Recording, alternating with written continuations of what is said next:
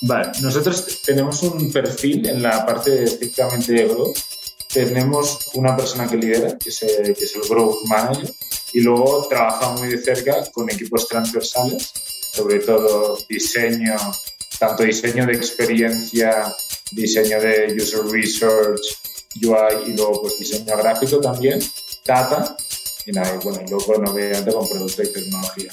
Y ahora pues a nivel de focus que tenemos, creo que tenemos ahora mismo seis growth managers, unos que hacen activación, unos que hacen cross-selling, otros que hacen retención, otros que hacen engagement y dos que están más enfocados en productos concretos.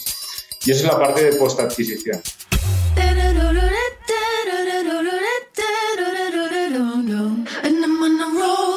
Hola, hola, bienvenidos a un episodio más de True Growth. Yo soy Fernando Trueba y semana a semana descubro la historia de crecimiento de gente extraordinaria que se ha salido del molde para cumplir sus sueños. Hoy tengo como invitado a Luis Cañadel, cofundador y CEO de 30, la startup colombiana que permite a pequeños negocios, comerciantes y emprendedores digitalizar, monitorear y crecer las finanzas de su negocio. 30 es una de las startups de mayor crecimiento en Latinoamérica. En tan solo 18 meses han llegado a más de 5 millones de usuarios. En febrero del año pasado, Luis y su socio anunciaban el levantamiento de 500 mil dólares como capital semilla para continuar creciendo. En aquel entonces tenían 35 mil usuarios, habían generado 25 millones de dólares en transacciones por medio de su app y tenían un equipo de 12 personas. Para que se den cuenta, hace un par de días, a inicios de abril, 30 anunció el levantamiento de 46 millones de dólares, lo cual la convierte en la serie A más grande de toda Colombia Hoy 30 ha pasado los 5 millones de usuarios, ha generado cientos de millones de dólares en transacciones, cuenta con un equipo de más de 250 personas y tiene presencia en Colombia, Brasil, México y otros países de Latinoamérica. El secreto de crecimiento de 30 se debe a la habilidad que han tenido Luis y su equipo de entender el mercado, mantener una comunicación abierta con sus usuarios, reaccionar a sus necesidades y enfocarse en minimizar la fricción para permitir que un mercado que no estaba acostumbrado a trabajar con tecnología adopte su plataforma como la herramienta central para controlar sus negocios. Te recomiendo que escuches este episodio completo. La forma en la que Luis y su equipo han estructurado sus squads de growth y la forma en la cual han incorporado el feedback de sus usuarios a sus procesos para poderlos servir mejor es realmente de admirarse. Antes de comenzar con la entrevista, te invito a que nos regales 5 estrellas en Spotify, Apple Podcast o en cualquiera que sea la plataforma en la que nos estés escuchando. Adicionalmente, te cuento que ya puedes aplicar para participar en nuestro programa de certificación en Growth Marketing, True Growth Master Program, que iniciará en mayo. Aprovecha el descuento Early Bird, que termina el 21 de abril, y únete a la comunidad de más de 70 startups que han participado con nosotros. Ve a truegrowthco.com, diagonal curso-de-growth-marketing para registrarte. Ahora sí, te dejo con la entrevista con Luis Cañadel, CEO de 30. Luis, ¿cómo estás? Saludos hasta Colombia. Muchas gracias por tomarte el tiempo de estar conmigo en el programa hoy y felicidades por todo lo que han logrado con 30. La verdad es que es una historia espectacular. Deja tú el lado de fundraising de lado, que obviamente felicidades por eso, que no es un proceso sencillo y, y si alguien no sabe eres tú, pero Adicionalmente es por cómo tienen pensado el negocio y todo el crecimiento que han logrado, llegar a millones de usuarios en un periodo de tiempo tan corto, realmente es espectacular y estar en, en diversos países en Latinoamérica, incluyendo Brasil con otro idioma y todo también es espectacular. Entonces, eh, te felicito por todo lo que han logrado y te agradezco que tomes el tiempo de platicar conmigo hoy. Bueno, Fernando, pues gracias a ti por la invitación. Sí, la verdad es que estamos muy contentos, pues justo coincide que hemos anunciado hace pocos días la ronda y como dices, eso es eh, un granito de cara al público, pero pues internamente es un paso más eh, que nos da los recursos para, para hacer cosas más importantes. Bueno, completamente. Qué increíble que hayan cerrado esa ronda. Les va a dar mucho, mucho runway y me da mucho gusto, ¿no? Se lo merecen. Pero a ver, cuéntame primero que nada, ¿por qué se llama 30 la empresa? Pues la idea inicial era que a través de la aplicación los usuarios serían capaces de ahorrarse 30 minutos al día mm. en tareas como registro de ventas, conciliación del inventario, etc. Eh, tanto yo como mi cofundador eh, pues venimos de la consultoría, entonces un proceso muy sistemático de como encontramos varios nombres, les buscamos como una razón oculta y luego lo testamos con usuarios y de ahí salió el nombre. No, la verdad no hacemos mucha publicidad de, que este es el nombre porque hoy en día el value prop pues es, va mucho más allá. Pues mejoramos la experiencia de venta, llegamos a, pueden llegar a más clientes, ahorrar costes, etcétera. Pero esa, esa, fue la idea inicial y me, encanta, me encanta el nombre. Ah, bueno, a mí también. Y si, y si no te importa, me encantaría entrar un poquito, hacerle doble clic al tema de que mencionaste. Vengo de consultoría, hicimos varios nombres, los testeamos con usuarios. ¿Me pudieras contar cómo se ve eso? ¿Cómo, cómo fue la metodología que utilizaron? qué tipo de preguntas hacían, qué tipo de feedback recibieron, cómo midieron cuál era el nombre. Este, te, o sea, te lo pregunto porque mi background es en marketing, yo soy ingeniero, pero mi background es en marketing y, y muchas veces eh, eso es tipo de kitchen test que le llamábamos, ¿no? De tener a 10, 20 personas, preguntarles y, y pues hay mucha subjetividad en la interpretación, ¿no? Y si te vas, y, y es difícil poner en el lado científico de data realmente eh, a menos de que tengas muy claro cuáles son los parámetros que quieres medir y los puedas identificar de cierta forma, que puedas tener una, una, una conclusión clara de lo que estás probando. ¿no? ¿Puedes contar un poquito más de cómo lo hicieron ustedes? Sí, a ver, tampoco, no sé si hubo ahí tanta ciencia realmente, pero pues estuvimos haciendo por research de cómo, cómo se ponía un nombre, es lo típico que nunca sabes cómo hacerlo y yo ahora voy a tener un perro, no, sabemos qué nombre le vamos a poner y es, es muy difícil. Entonces, hay como ciertos trucos eh, que es, pues, oye, busca algo que tenga un significado como en otro idioma, por ejemplo, como se dice, yo no sé, una venta en un idioma indígena, algo así. Entonces, como buscarle esas cosas, particularmente yo tenía como cierta preferencia a que sea una palabra que existiera de verdad. De hecho, pues algo que no se sabe mucho, pero el principio de todo, 30 se llamaba de otra manera como el primer mes o así, luego hicimos este proceso. Se llamaba Tangara, que es un pájaro que está en los Andes, pero luego pues decidimos cambiar. Entonces, bueno, buscando diferentes técnicas, hicimos un brainstorming de una lista relativamente larga de nombres, no, sé, no sabría decirte cuántos, con 30 o 40 nombres, y luego hicimos un primer filtro que fue pues entre yo y mi cofundador seleccionando los que no nos gustaban tanto o el que uno de los dos no nos gustaba y otro filtro de mirar si el dominio está disponible. Porque, bueno, como que no nos apetecía tanto tener un punto, o punto AI o algunas cosas de estas raras que aparecen hoy en día. Queríamos que fuera, pues si no punto .com, .co, que aparte de ser Colombia se está utilizando muchísimo para startups. Y ahí nos quedamos con una lista de 8 o 10 y, y esas son las que testeamos con, con gente, con gente latina que tuviera una demografía similar a, pues al, pues al, target user que, que, que, sería nuestro objetivo. Y hicimos un par de preguntas, pues qué connotación te da esto, cuál para este producto cuál es la que más te encajaría, no sé qué. Y una que para mí era la que más me interesaba, era eh, la última pregunta es escríbeme todos los nombres, los ocho nombres, todos los que te acuerdes. ¿Y qué pasa? Todos los que eran así súper modernos y tal, nadie se acordaba. Y se acordaban de las que eran palabras de verdad. Y claro, pues pensamos, nosotros somos jóvenes y tal, quizás sí, pero la gente así de mayor edad, pues solo se acordaban de 30 y de otra que también, que se llamaba, que era fiado, fiado. Bueno, al final estábamos entre estas dos y, y elegimos 30. Entonces, no sé, no sé si hay como más ciencia, así es como lo decimos nosotros, más que nada basándonos en el, en el sentido común. Y bueno, esa, fue la historia. ¿Y qué tanto te pasó como, bueno, les pasó como, a mí, por ejemplo, cuando voy a un restaurante y estoy entre dos platillos, que realmente ya sé qué es lo que quiero, ¿no? Pero siempre le pregunto al mesero, le digo, oye, este, entre estos dos, ¿qué me recomiendas? Y, o sea, si el, el mesero me recomienda el que yo no quería, acabo pidiendo el que yo quería, ¿no? Entonces, ¿qué tanto les pasó que ya querían 30 y al final del día el proceso fue como para sí seleccionar entre uno y otro? ¿Y qué tanto fue el proceso el que definió el nombre? Bueno, fue, fue sí, sí que me pasó a mí un poco. Yo, yo fue el que sugerí 30 al principio. Mi cofundador quería otra. Entonces, fue como para debatir entre esas dos y sí que fue muy confirmatorio. Pues sí, tienes, razón. Luego quizá entramos en esto, pero experiencia usuario, diseño, todo eso, es que la skill más importante es no estar sesgado sobre lo que vas a hacer.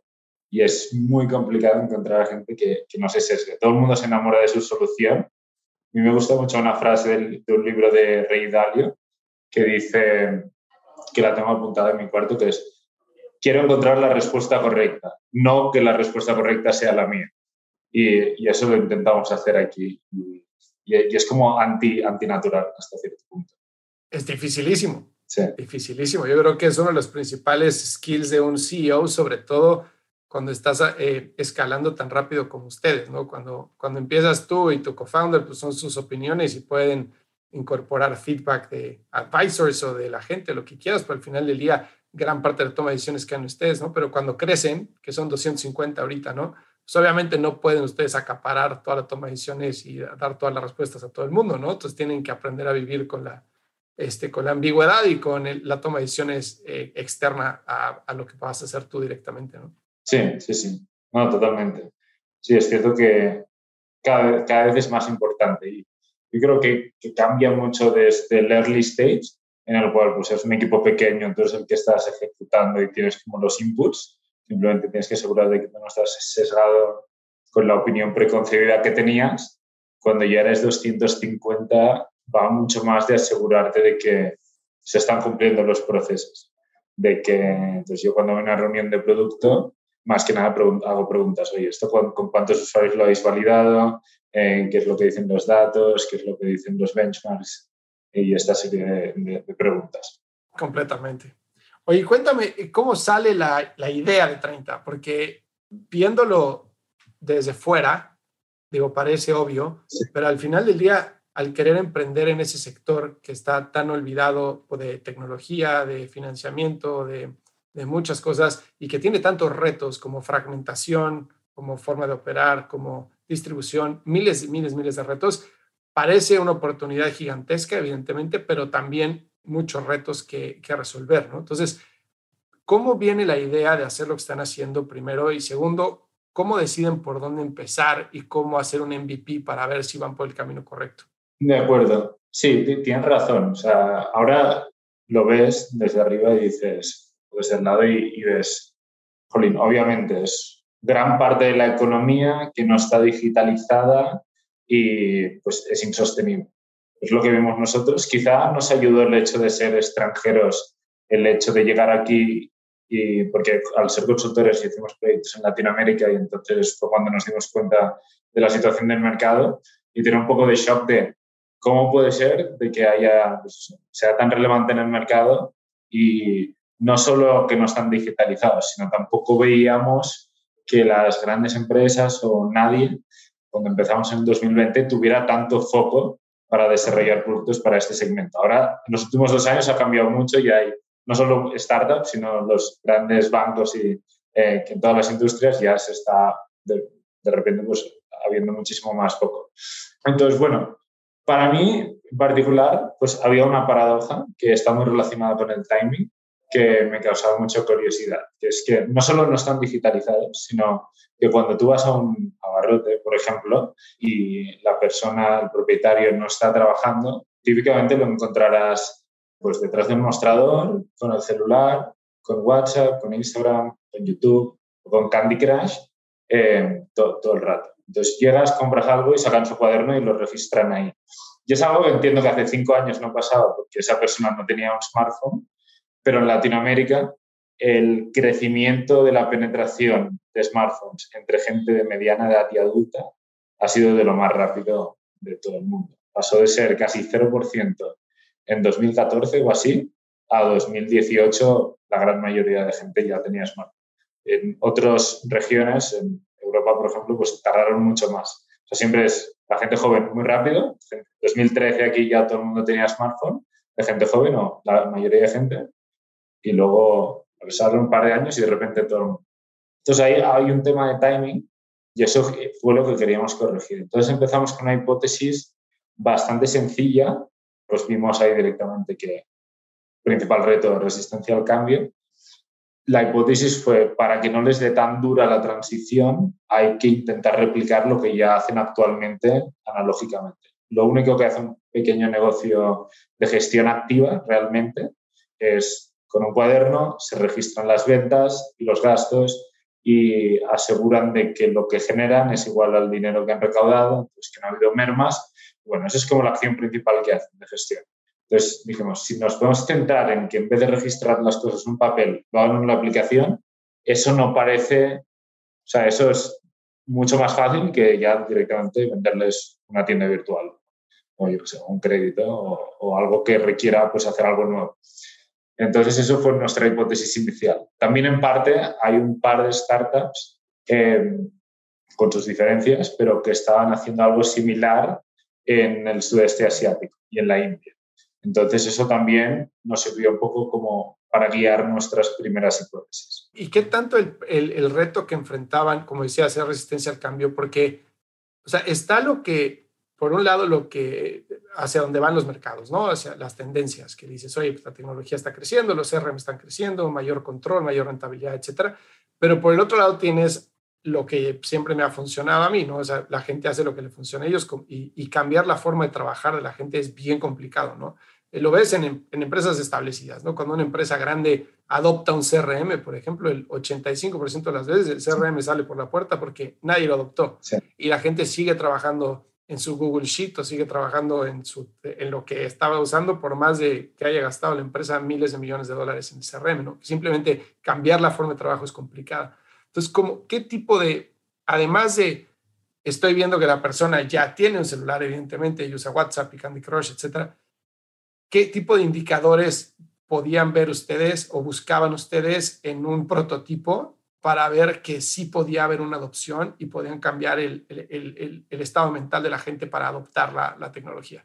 Bueno, en, en, la primera fase de todo, cuando desarrollamos el MVP y la verdad es que era algo muy básico, o sea, era un ingeniero desarrollar algo durante tres semanas y eso era nuestro MVP iba muy lento y bueno, era súper básico, simplemente pues dashboard donde registras ventas y gastos y ya está. Lo pusimos delante de los usuarios y en ese primer momento, pues que el volumen de gente que lo probaba es relativamente bajo, nos centrábamos muchísimo en el feedback más cualitativo las primeras semanas y que si siempre cara a cara, entender realmente si hay una necesidad real o no. Si para mí es una necesidad real, es, oye, me encantaría, pero me falta el inventario y me falta un par de cosas, ahí puede haber la opción. Si te dicen, no, no, gracias, es otra. Entonces ahí fuimos captando feedback. También es cierto que hay una dificultad en Latinoamérica, que es que la gente no suele ser muy confrontacional. Entonces, como que hay que tener como ciertas técnicas para que te den ese feedback real.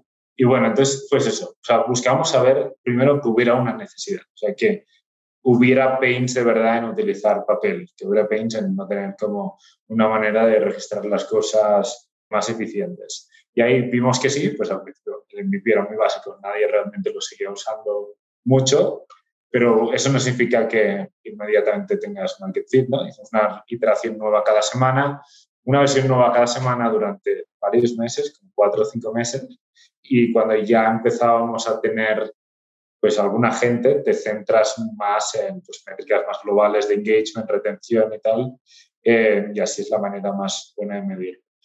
Y otra cosa que es relevante es, yo creo que mucha gente antes de empezar la startup se piensa que todo es el producto y es seguramente de lo más importante, pero tú puedes tener un buen producto que si no tienes una distribución buena no sirve para nada. Nosotros, pues lo que tú decías, cuesta mucho y sigue costando mucho de que la gente adopte nuestro producto. Pero hemos encontrado un sistema que gran parte hoy, hoy en día es orgánico, históricamente por marketing digital, en el cual no necesito que el 100% de gente que vea mi anuncio descargue la app. De hecho, es como un 1,5%. Y de esos no todos se registran y no todos siguen activos al cabo de tres meses. Hemos encontrado una manera que el coste sea tan bajo para la parte de arriba del funnel que los que llegan hacia la parte final del funnel siga siendo un coste bastante bueno para nosotros. A ver, déjame, hijo, ahora sí ya, esos son dos temas que me apasionan. Primero, el de iteración rápida, ¿no? Mencionaste una vez, uno por semana, irle sumando cosas al producto. Y después mencionaste el tema de, del costo de adquisición que sea sostenible, ¿no? Si quieres, entremos en el primero. ¿Me podrías contar un poco más a detalle eh, cómo manejan el equipo internamente para poder incorporar el feedback y saber qué features priorizar. Esta pregunta te la hago porque trabajamos nosotros con muchas startups a nivel consultoría y siempre existe la pelea de el roadmap de producto y el roadmap del negocio, ¿no? Entonces, las startups dicen, tengo un equipo de growth, pero realmente nada más le llaman un equipo de growth y es un equipo de marketing. Pero ese equipo de marketing no tiene control sobre el producto. Entonces, pues sí, te puede dar distribución, pero cuando ves a tu punto que hay temas en el funnel que te están haciendo ineficiente el CAC, ¿no? Ya sea que tu tasa de sign-up es muy baja, tu tasa de abandono es muy baja, etcétera, y que necesitas sumarle cosas al producto o mejorar o eh, tirar barreras en el proceso para que tu funnel sea más efectivo, entonces tienes que irte a formar a la cola de, de ingeniería y decir, oye, necesito que me hagas un landing page de tal o el formulario de tal o una automatización de tal. Y entonces ingeniería te dice, pues tengo 150 otras cosas que hacer y vete hasta el final. Y entonces trabajan en silos completamente por separado, ¿no? Entonces, y eso no es growth, growth es la intersección de las dos, ¿no? Entonces, lo que tú estás describiendo, lo que quiero entender es que ustedes funcionan mucho más como una matriz, digamos, como que tiene simbiosis entre las diferentes áreas y que tienen un objetivo, y que ese objetivo es crecer, y que el crecimiento va a venir parte del producto, parte de la distribución, pero con la iteración rápida, pues estás mejorando y mejorando el producto, sumándole cosas para que la gente lo adopte más, ¿no? ¿Cómo manejan ese proceso ustedes? Bueno, ha cambiado mucho, pues lógicamente desde que éramos un equipo pequeño, que realmente Growth, pues éramos los fundadores y producto también.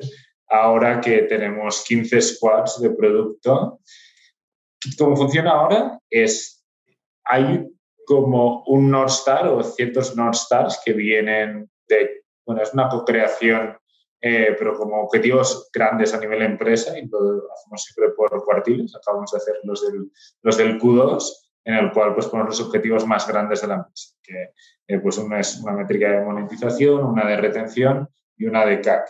Y luego tenemos un par más pues, que son más internas. Y luego de eso hay un build-up con objetivos de cada squad de producto y para cada squad de producto hay eh, no solo equipo digamos, no técnico de producto, sino también ingeniería y también growth. O sea, trabajan pues, en sintonía. Por ejemplo, uno de los squads es el squad de activación. Entonces, ahí hay, tienen pues, sus métricas de registro, bueno, de, de, instalación a registro y de registro a activación, ese funnel. Y para llegar a esos objetivos, hay dos tipos de palancas. Las palancas de producto, de vamos a cambiar el flujo, o palancas de growth, de oye, cuando una persona se registra, cuál es el customer journey a nivel de emails, SMS y todo eso. Y puede ser que la gente de growth necesita un desarrollo de producto, porque hay que implementar una herramienta, por ejemplo, ahora estamos implementando, bueno, siempre estamos implementando herramientas, pero están muy alineados, porque la evaluación de esos equipos va en base a un objetivo que es compartido. Y Growth sabe que si el producto hace un buen trabajo, les va a ir mejor a ellos y Growth sabe que lo mismo. Y eso pasa para todos. Hay un, hay un equipo que hace cross-selling, otro que hace retención y, bueno, y varios eh, así. Entonces, los incentivos están muy alineados. Yo creo que eso es lo más importante. Y cuando el equipo de producto prioriza iniciativas, siempre es muy en base a esos objetivos. Entonces, lo hemos hecho de tal manera en el cual, o sea, sea muy difícil o sea, es muy difícil estar desalineados haciendo este sistema. No es como que tenemos, no sé, a mí se me ocurre, yo que sé, que quiero hacer esta funcionalidad y luego está... Y si a mí se me ocurriera, oye, quiero hacer esta funcionalidad, ya tenemos unos procesos en 30 donde el pushback a cada nivel sería enorme porque es que les, no, no les va a ayudar a cumplir la métrica en, el, en el Oye, ¿cómo están formados esos squads de, growth? Si no te importa dar un poco más de contexto. O sea, ¿qué equipos pertenecen a cada uno de esos 15 squads? Dices a, nivel de, qué focos tienen. Eh, sí, sí, sí. O sea, es marketing, producto, diseño, ingeniería. O sea, ¿quién, cómo, se conforman esos squads? Vale, nosotros tenemos un perfil en la parte estrictamente de growth. Tenemos una persona que lidera, que es, que es el growth manager, que típicamente es algo bien que bueno, suele ser alguien que ya viene de otras startups o de algunos productos digitales empresas tradicionales que ya han trabajado en funnels, que ya saben de experimentación, saben de customer journeys, han manejado las herramientas, Alguno puede ser más nuevo y está aprendiendo y viene de consultoría o, o de alguna otra área de una startup. Esa es la persona que lidera Growth.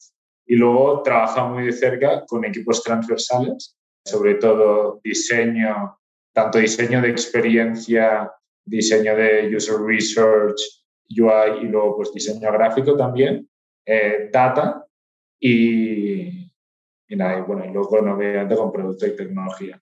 Y ahora pues a nivel de focus que tenemos, creo que tenemos ahora mismo seis growth managers, unos que hacen activación, unos que hacen cross-selling, otros que hacen retención, otros que hacen engagement y dos que están más enfocados en productos concretos, que estamos lanzando ahora, uno es de medios de pago y otro es más de aprovisionamiento, que hace como específicamente para el crecimiento de esos productos. Y esa es la parte de post-adquisición. La parte de adquisición se relaciona muchísimo con la de activación, pero bueno, está en un tipo un poco separado y es más de implementación del feedback que le dan los otros equipos y tenemos como esos espacios de trabajo en el cual nos aseguramos de que esté ese feedback dado y implementan las campañas, están mucho más centrados en mirar benchmarks de cómo hacen la competencia, hacer A-B testing constante, etcétera, etcétera. Y otra pregunta es sobre el CAC, porque mencionaste que tenían eh, una eficiencia alta en el top funnel para poder este, crecer, ¿no? Escuché eh, algunas entrevistas tuyas en las que mencionabas el dolor de cabeza que es la atribución desde, a partir de iOS 14 del, lanzamiento de los nuevos términos de privacidad de, de, Apple, ¿no? Sí. Entonces, ¿cómo le hacen ustedes para, para medir el CAC o qué tipo de CAC ven? Porque cuando vemos Facebook, por ejemplo, o Google con Universal App Campaigns, etcétera, pues es bien difícil ver el CAC de iOS, o sea, se te ve todo carísimo, ¿no? Porque pues, los eventos bottom funnel se ven muy castigados y depende de qué plataforma de atribución tengas, es lo que puedes ver. Pero ustedes lo ven a nivel blended, o sea, todo el canal orgánico más pagado, o cómo, cómo mantienen una brújula para definir cuánto va pagado, qué canales están funcionando y cuáles no. Bueno, nosotros, de hecho, aún no tenemos iOS, casi todo es Android, Vamos a, estamos a punto de lanzar iOS. A nosotros nos impactó lo de iOS 14 de manera indirecta, porque la gente empezó a gastar más en, en Android porque veía que era más medible y más rentable. Entonces nosotros desde junio vimos un, bueno, un crecimiento un poco en el CAC que luego se ha mantenido, se ha mantenido estable. Eh, entonces, bueno, no, no, te, no, te, sabría decir, ya pronto nos va a tocar, la verdad, no sé mucho de adquisición ahí. Para Android es más fácil, ahí los eventos se miden todos, nosotros utilizamos Adjust yo creo que es bastante preciso para decirte exactamente cuánto te está costando cada canal. Para nosotros, sobre todo Facebook, Google y en cierta medida un poco menos TikTok. Entonces ahí es fácil, ¿no? Pues va rebalanceando el budget según eh, cuál te está costando eh, más o menos. Claro. Y siempre pues mirando la métrica que te interesa. O sea, en vez de mirar instalaciones, que eh, pues siempre Google será mucho más eficiente, pero luego el funnel sufre un poco. Entonces miramos como lo más dentro del funnel posible. Claro, que sí, obviamente cuando, cuando metan iOS van a tener esa problemática, ¿no? Que puedes ver pues, la descarga, pero después este, entras en una caja negra que es horrible porque tus CAC se ven como de 300, 500 dólares, 600 dólares, y hijo, ¿qué está pasando? Pero realmente no es así. Sí. Oye, y cuéntame, eh, para llegar a este, a este segmento, el producto que tienen ustedes requiere de cierta educación, quisiera pensar yo, ¿no? En el uso del producto de, eh, sobre todo mientras más robusto se convierta el producto, tiene más features, tiene mayor funcionalidad, entonces un usuario nuevo pues tiene más caminos hacia dónde ir o más cosas que adoptar, ¿no? ¿Cómo manejan ustedes el performance con el balance performance, con educación, con branding para para que la gente entienda de qué va 30, que lo descargue, que tenga un buen onboarding, que pueda hacer lo que tiene que hacer para poder adoptar el producto. Sí, te decía antes que, el, que uno de los retos principales o el principal es la resistencia al cambio y el segundo es transmitir la simpleza del producto con todo el valor que puede tener, que es difícil hacerlo sin realmente pues, explicar todas las funcionalidades, que luego puede significar que a la gente pues, le parecen muchas cosas y no tan intuitivo. Entonces, a nivel de funnel de adquisición, nuestro primer impacto es muy sencillo, es muy poco descriptivo, es mucho más emocional de, de oye, 2021 te tienes que digitalizar, eh, estás perdiendo tracción, lo que sea, mucho más, una PIN mucho más emocional. Luego, en la, en la página de Google Play, eh, App Store, dentro de poco, ahí hay como mucha más descripción que normalmente pues ya lo tenemos muy calculado de, pues, la gente lo mira, o no lo llega a entender porque tiene el producto delante y saber cómo funciona, pero entiende más el Value Pro y luego cuando se eh, registran en la aplicación eh, vamos muy poco a poco, muy step by step. Hay un tutorial muy sencillo que les enseña a registrar una transacción, un gasto y un ingreso, y ahí es como que intentamos llegar a la un momento, vale, esto puedo hacer lo mismo que el cuaderno y más fácil. Y luego no nos damos tanta prisa en enseñarles todo lo demás que pueden hacer. Nosotros pues hemos descubierto que, que el journey más adecuado es que entiendan eso, que no estén overwhelmed de las cosas y una vez vayan haciendo eso, poco a poco, eh, pues van descubriendo las otras cosas. Y pues poco a poco, cuando ya han estado unos días haciendo eso, se les manda un push, se les manda un in y les redirige a otras partes de la aplicación según qué tipo de usuario sean. O es un poco como, no sé, por ejemplo, en 30 usamos muchas herramientas de, un día donde empezamos a usar Jira, otro día pues Notion, bueno, todas estas herramientas que yo el primer día entro y no me entero de nada. Pero hago una cosa y sin darse cuenta, uno a cabo de unas semanas ya como se conoce todo, como si llevara años usándolo. Pues es un poco similar. Y es un poco la hipótesis del, primer día. Pues intentar hacer, ver que pueden hacer exactamente lo mismo en otro, en, en, pero en un producto digital y luego pues ya van descubriendo otras cosas y evidentemente cuando ya adoptan más de una funcionalidad, pues es un punto donde la, ya la posibilidad de retención a largo plazo aumenta mucho. ¿Y tienen identificado algo así como este es el, el aha moment de 30? O sea, si las personas que llegan a utilizar este, esta funcionalidad o que hacen este tipo de transacción X número de veces son las que tienen una retención mayor y tratar de, de replicar ese comportamiento de los demás usuarios? Sí, tenemos ahí como unas fórmulas. No, no, es como, o sea, no es como tan sencillo, tenemos como unos, o sea, no es tan sencillo como, no sé, estoy intentando pensar en algún ejemplo de, alguno que he escuchado, pero bueno, es como... Como Facebook, ¿no? Como Facebook, te sigue a 10 amigos en 7 días y ya con eso... Exacto, eso es como muy... Nosotros, pues, hubo un proceso para intentar poner algo así, luego nos dimos cuenta de que no es tan sencillo. Para nosotros es, eh, por ejemplo, tres, tres ventas y dos gastos, pero si son solo ventas, eso es equivalente como a siete ventas o a, tres productos en inventario. Entonces tenemos como varios milestones, varios milestones que intentamos llegar y según el perfil de usuario, eh, los customer journeys están redirigidos más hacia uno o hacia otro. El default es ventas y gastos, eh, pero también hay, hay varias posibilidades. Claro, claro, claro. Oye, y cuéntame un poquito sobre la decisión de ir gratis porque sé que tienen una visión mucho más eh, grande de, ofrecer una herramienta de digitalización, ¿no? De soluciones financieras, etcétera, para poder desarrollar más estos mercados. Pero cuéntame la decisión de ir gratis por dos ángulos. Primero, el, el estratégicamente y segundo, el, el levantamiento de capital. O sea, ¿cómo afecta o cómo favorece?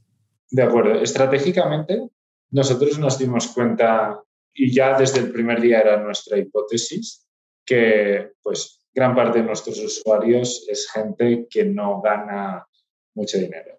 Pues, por ejemplo, un abarrote en México puede ganar pues, de 3 a 5 mil dólares en ventas y el margen es como 10% y la tendencia de la última década con Oxos, Kmart, Circle K, 7-Eleven expandiéndose muchísimo y siendo mucho más competitivo en precio, pues han afectado tanto a su margen como al eh, volumen de ventas. Y esto, de una manera u otra, pues es aplicable a la gran mayoría de micronegocios. Entonces, si no hay un impacto directo en la cantidad de ingresos netos que se llevan ellos, iba a ser muy difícil monetizar. O sea, y podemos entender y se puede argumentar de que si tú estás pagando 5 dólares por algo que te ayuda a tomar mejores decisiones, te ahorra tiempo y todo eso, podemos entender que el retorno de la inversión es positivo, pero la gente culturalmente lo ve mucho más directo. O sea, a no ser que directamente me estés generando más ventas,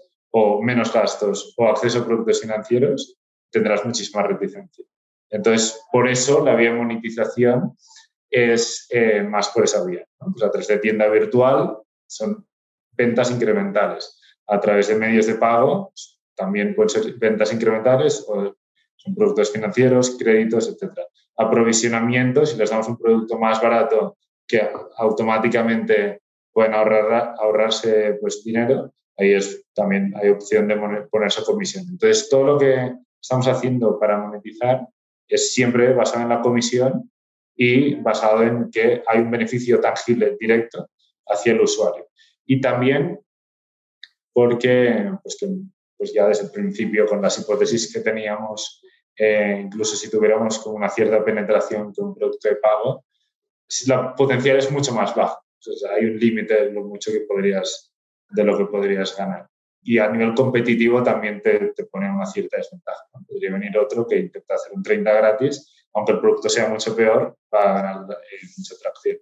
Entonces, eso fue el motivo pues, de estrategia de negocio y yo creo firmemente de que es, es, el adecuado. Y a nivel de, de financiación, bueno, o sea, los inversores, yo creo que hemos sido capaces de explicarles bien la, historia y qué es lo que estamos tratando de hacer. Eh, entonces, bueno, o sea, mirando como el track record de, inversión, o sea, se puede decir que nos ha ido bien. Lógicamente, pues cuanto más estés monetizando, más pronto, más te va a ayudar. Pero en nuestro caso, pudimos articular bien cuál era la oportunidad, que es una oportunidad muy grande. Entonces, al final no, no fue un impedimento tan significativo. Claro, porque la estrategia es ganar penetración, ¿no? Tracción, estar enfrente de la gente, tener, crear esa puerta de acceso a ese segmento para después entonces poder montar diferentes layers, ¿no? De, de, monetización, ¿no? Sí, sí, sí. Me parece, me parece espectacular. Oye, ¿cuál es, si voltearas para atrás, sabiendo todo lo que sabes hoy de 30 y yendo al día que le empezaron, ¿qué te hubiera gustado saber ese día que no sabías y que ahora sí sabes? Bueno, obviamente ha habido muchos descubrimientos, ¿no? Me encantaría saber cómo ya cuál es el diseño del producto desde el primer día. Yo creo que el proceso ahí fue bastante bueno. Pero cosa, cosa que me hubiera gustado saber, y un poco lo que te decía al principio, que hay otras startups haciendo algo similar en otras partes del mundo habían levantado más capital, pues a veces veo, nos pasa a nosotros y pasa a más gente, que intentan como copiar o copiar o asumir de que ellos hacen todos bien. Cuando luego, cuando si estuvieras ahí dentro, sabes que hay como muchas cosas ineficientes y tal. Entonces, quizá ya desde el primer día hubiera puesto un poco menos de énfasis en que un factor para hacer esta funcionalidad es que lo están haciendo otros. Y me basaría mucho más como en datos, feedback real de lo que estoy viendo aquí. Porque también las características del mercado, la cultura es distinta, etcétera, y porque quizá ellos lo han hecho, pero no les está yendo nada bien. Esa es una a nivel de producto. Quizá hubiera probado marketing digital y, y eso desde el día uno, no lo hicimos desde el día uno. Es como a cabo de dos meses fue el momento que, que, bueno, al principio pues íbamos por la calle, intentábamos encontrar clientes y era desesperante porque es muy difícil. Eh, porque además estamos en pandemia aún bastante, bastante presente, nos habría ahorrado un poco más de tiempo en como realmente craquear el, el, tema de la distribución, que bueno, tampoco, tampoco me quejo. Hubiera sido un poco más rápido en hacer un producto más escalable a nivel tecnológico. Ni yo ni mi cofundador teníamos experiencia en tech, eh, la verdad, o sea, teníamos mucho desconocimiento, teníamos lo básico, pero bueno, tardamos mucho luego en darnos cuenta de que había que rehacer toda la aplicación y lo hicimos al cabo de un año y quizás lo tendríamos que haber hecho al cabo de cuatro meses cuando veíamos que las cosas estaban bien para poner las bases y luego fue muchísimo más doloroso. Algo similar nos pasó con la infraestructura. Y quizá también, una vez tienes el roadmap claro, priorizar mucho más ciertas herramientas. Tardamos mucho en poner Brace, por ejemplo, mm. eh, que es como para mandar todas estas y Connectly, mandar como el CRM. Y eso causó mucho dolor durante mucho tiempo de que gente tenía que estar manualmente mandando cosas por Firebase y eso, o sea, es una inversión, herramientas, si son las adecuadas, es una inversión donde el retorno es casi inmediato. Es una de las cosas que, que sí que dices, bueno, es como difícil de que los equipos lo prioricen, porque a veces el impacto no es en el Q, sino es en el Q siguiente. Es ahí quizá hubiera, haría más push en hacerlo más pronto. Completamente de acuerdo. Sí, todas las herramientas de segmentación, automatización, eventos, event trigger actions, todo ese tipo de cosas es, son básicas que se vuelven caras a lo largo del, tiempo, pero el chiste es que se paguen solas, ¿no? Claro. Oye, sé que ustedes hablan mucho con, este, con sus clientes o, y están en constante comunicación con ellos para entender qué mejorar, qué mejorar, qué necesitan, ¿no? Que eso me parece espectacular. Conforme vas escalando y llegan al tamaño que tienen ahorita y ya tantos países, ¿Cómo logran mantener ese, ese canal de comunicación abierto? Y, por otro lado, ¿cómo logran, o sea, se ha de sumar un pile así de 50 mil cosas que les dicen, ¿no? Y unas cosas probablemente en Colombia, otras en México, otras en Brasil, otras en otro lado. ¿Cómo logran eh, priorizar qué se debe de hacer y qué no?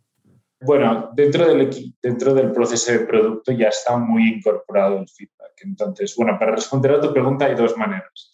Número uno es ya dentro del proceso de producto. Tenemos muchísimos diseñadores, researchers. Tenemos más de 20 para 60 ingenieros. Yo creo que es el ratio más alto de cualquier startup que he conocido yo. Em, entonces ya es como parte de cualquier proceso. Cualquier cosa nueva por el del backlog, hay feedback de los usuarios. Es cierto, o sea, siempre pasa de que a medida que creces como que parece que como que cada vez da más pereza hablar con usuarios, irlos a visitar. Nosotros hemos puesto unos procesos que lo hacen mucho más fácil. Tenemos gente dedicada a reclutar usuarios y a organizarlo todo, pues gente junior de operaciones que su único trabajo es, oye, te montan ya la entrevista y tanto para nosotros ir a visitar usuarios y también para hacer focus groups en la oficina. Cada semana, uno o dos días, hay mínimo como de 5 a 10 usuarios aquí siempre. Eso por la parte más proactiva. Y luego, obviamente, pues muchas llamadas y muchos contactos y encuestas y todo tipo de cosas. Y luego, reactivo, también tenemos canales de atención con WhatsApp, que es pues, una inversión que consideramos muy importante. De media, eh, más de mil usuarios al día nos contactan proactivamente. Y ahí pues, hemos hecho todo un proceso desde el equipo de CX para categorizar cuáles son los problemas y no solo sirve para temas como eh, pues, priorizar el backlog, sino también como para darte cuenta de problemas. Oye, está pasando algo en el OTP, estamos en 18 países, está pasando algo en el OTP de Paraguay de que me han escrito cuatro personas en la última hora. Entonces tenemos como esas alarmas muy bien puestas que nos ayudan muchísimo. En principio hay muchas startups, yo creo, muchas empresas en general, es como si es como para quitar castañas del fuego. Sí pero puede ser también un área muy estratégica. Completamente. Sí, si la pones donde debe de ir, este, en, el último, en la última empresa que yo trabajé antes de independizarme, yo llevaba el área de growth y una de las cosas que pedí es que se pusiera debajo de mí a CX. Teníamos a más de 120 personas que estaban en Customer Support en una empresa de delivery y justo la, el principal problema de por qué la gente se iba y hacía churn no regresaba era porque había tenido una mala experiencia de compra. Y una vez esa mala experiencia de compra era que su comida había llegado fría o había llegado tarde o había llegado incompleta. Y pues CX sabía todo eso y estábamos dándole cupones a la gente, ¿no? Pero pues ya, ¿de qué me sirve el cupón si ya me llegó la sopa fría, güey, ¿no? O me llegó, me faltó una pieza de sushi, ya no me sirve de nada, ya ni quiero volverlos a utilizar a ustedes, ¿no? Entonces, a la hora de meterlo al proceso de growth, lo que hicimos fue justo este, construir soluciones para prevenir esas cosas o que si pasaban, que la gente no tuviera que hablar a CX, sino que le saliera la solución el teléfono inmediato para tener su refund, para poder capturar feedback por ahí, para aliviar el nivel de enojo de la gente, que encima de que le había pasado mal tenía que hablar con alguien para que alguien lo dejara esperando en la línea o escribir un correo y esperar 24 horas, ¿no? Entonces, a la hora de incorporar CX al proceso de growth y tenerlo como un squad, se mejoró muchísimo la retención. Sí, claro, súper importante. Y creo que realmente puede ser un, sea, puede ser una ventaja competitiva tener eso bien establecido. Completamente, y medir NPS y, y este, y, accionarlo, ¿no? Sí, sí, sí, totalmente. Oye, Luis, ¿y qué te gustaría? Digo, mil gracias por el tiempo. Este, sé que estás como loco, pero ¿qué te gustaría que se llevara la gente? Si, si le pudieras dar tres consejos o un gran consejo a los emprendedores que están iniciando con su negocio, ¿cuál sería? Yo diría, número uno, seleccionar una idea que les guste mucho.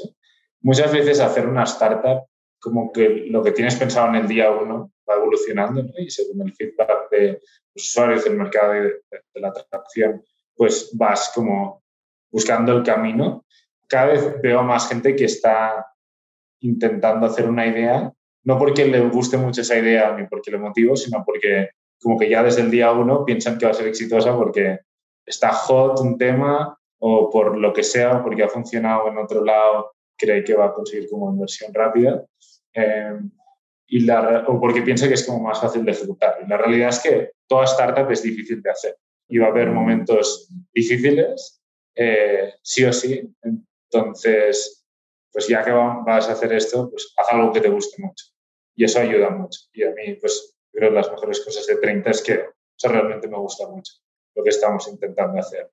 hay muchos como SaaS de HR, yo no, no sé si podría aguantar los momentos difíciles y entiendo que hay gente que le, le encanta eso, pero a mí no. O sea, de SaaS, no, no, me gusta el proceso de venta corporativa, todo eso.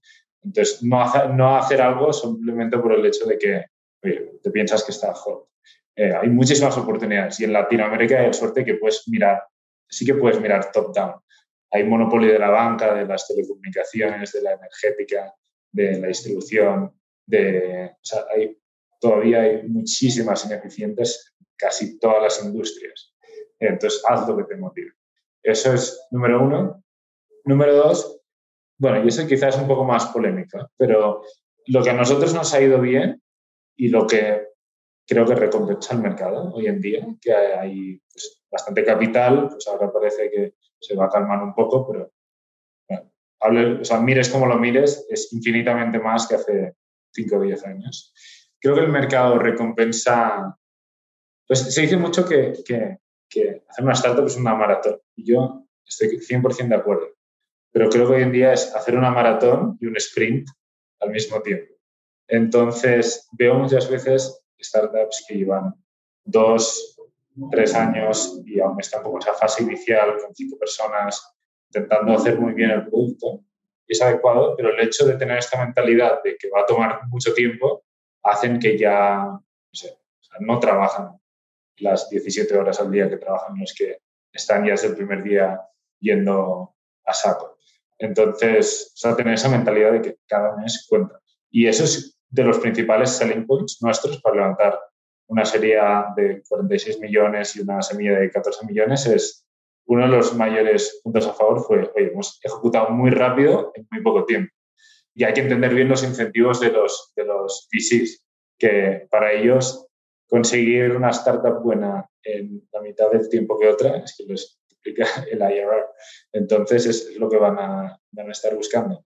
Esas dos son las cosas más, más únicas de fuera de los, de los clichés. O sea, completamente de acuerdo, súper interesante y sobre todo si no te importa, en esa semilla, ronda semilla tan grande, Sí. O sea, ¿qué, ¿qué, fue lo que detonó que se levantara tanto capital? ¿Cómo estaba el negocio? ¿Qué tamaño estaba en ese momento? ¿O, qué indicadores eran los que decían, sabes que estos cuates necesitan este dinero para seguir creciendo? Bueno, en ese momento éramos bastante pequeños, éramos como 15 personas, pero casi todos juniors, o sea, casi todos juniors, tenemos como tres ingenieros, interns y analistas. Teníamos alrededor de 100.000 usuarios en total. Es como 50 veces menos que, que en la serie A, de 5 millones. Lo que sí que estábamos mostrando ya era unas curvas de retención bastante buenas, la capacidad de escalar el crecimiento y que el coste no se disparara y articular muy bien, pues articular muy bien que con más dinero realmente podríamos capturar millones de, de negocios. O sea, y, y, es el tamaño del mercado para nosotros siempre ha sido tamaño del mercado y la capacidad de ejecutar del equipo en estas dos rondas. Ahora para adelante, pues vamos a tener que probar cosas nuevas. Ahora, pues mucho más foco en el modelo de negocio, que en el día que nosotros, digamos que la serie A se alineó, teníamos cero revenue. Ahora ya pues estamos empezando a monetizar y eso pues será más importante. Obviamente la valoración es más, será cada vez más alta y pues cada vez tiene más importancia hay que ir probando cosas distintas en cada etapa. No, pues te felicito, la verdad es que lo han hecho espectacularmente bien Te agradezco muchísimo el tiempo y estoy seguro que esta plática le va a agregar muchísimo valor a la gente que nos escuche. Muchas gracias por el tiempo, Luis. Gracias, Fernando. Ha sido un placer. Si encontraste valor en este episodio, cuéntale a alguien. Y si no, también cuéntale a alguien. La mejor forma de ayudarnos es compartiendo tu opinión. Síguenos en Instagram, arroba truegrowthco, o envíanos un correo a hola arroba truegrowthco.com. Leemos todos los mensajes y nos encanta estar en contacto contigo. Califícanos con 5 estrellas en iTunes o donde sea que nos estés escuchando para que podamos seguir creciendo y tengamos más invitados para ti. Menciónanos en Instagram y comenta lo que más te gustó de este episodio. Puedes encontrar las notas y referencias mencionadas en este episodio en truegrowthco.com diagonal podcast. Muchas gracias por escucharnos. Yo soy Fernando Trueba y te espero en el siguiente episodio de True Growth Podcast. Mientras tanto, sigue creciendo.